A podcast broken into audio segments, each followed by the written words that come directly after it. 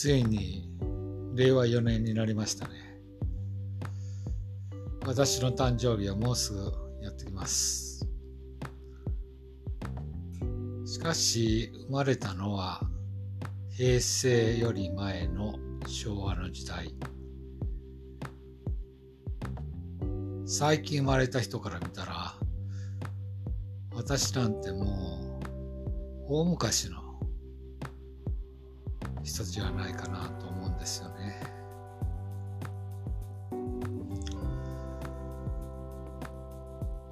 私がまだ若かった頃私の両親も明治や大正の時代の生まれだったですからその時の私にとってはその時代ははるか大昔の古い時代にしか感じませんでした。それが今や自分がそれと全く同じ立場にいるんですよね。本当に時間の経過というか本当に時の過ぎるのは早いものだなと思います。やはりその時間軸というのは若い時に感じるその時間の長さと今感じる時間の長さというものはやはり違っているのかなというような気もしますね。自分が若い学生時代にはまさか現代現在の自分のように年老いた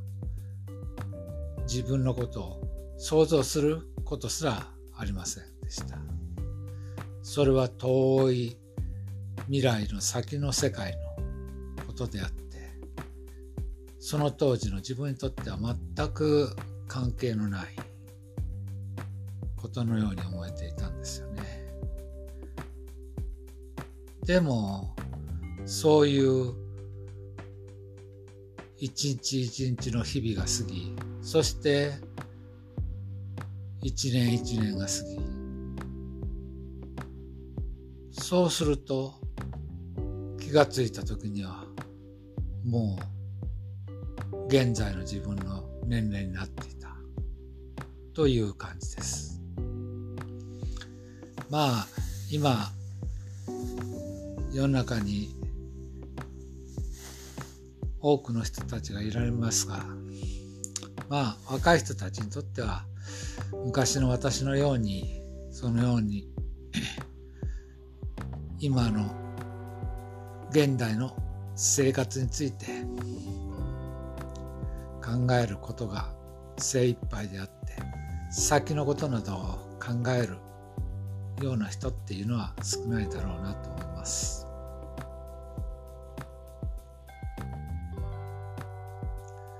最近なんかテレビを見てたら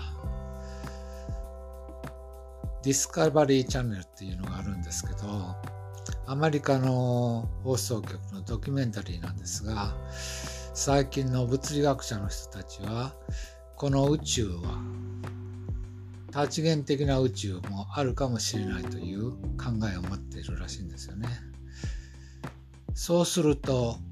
今ここにいる私と同じような人間がまた別の次元で別の人生を歩んでいるなんていうふうにも考えられるわけです。それは私に限らず他の人たちにも言えることでそれぞれの人たちがそれぞれの次元において別々の人生を歩んでいる。私も別の人生を歩んで今とはまた違った人生も歩んでみたいなという思いも実はあるんですけどどうやったらその別の次元に行けるのか秘密の扉のようなものがあるといいんですけどね。さあ明日はどういう日になるでしょうか。私の最初の録画をこれで終わりたいと思います。ではまた。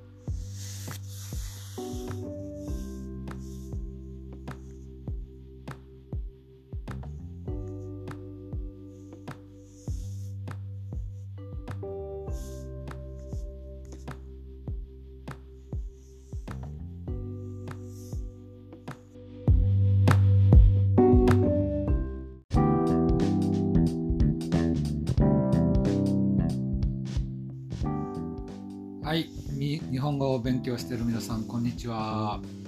朝弘先生です。今回からタイトル朝弘先生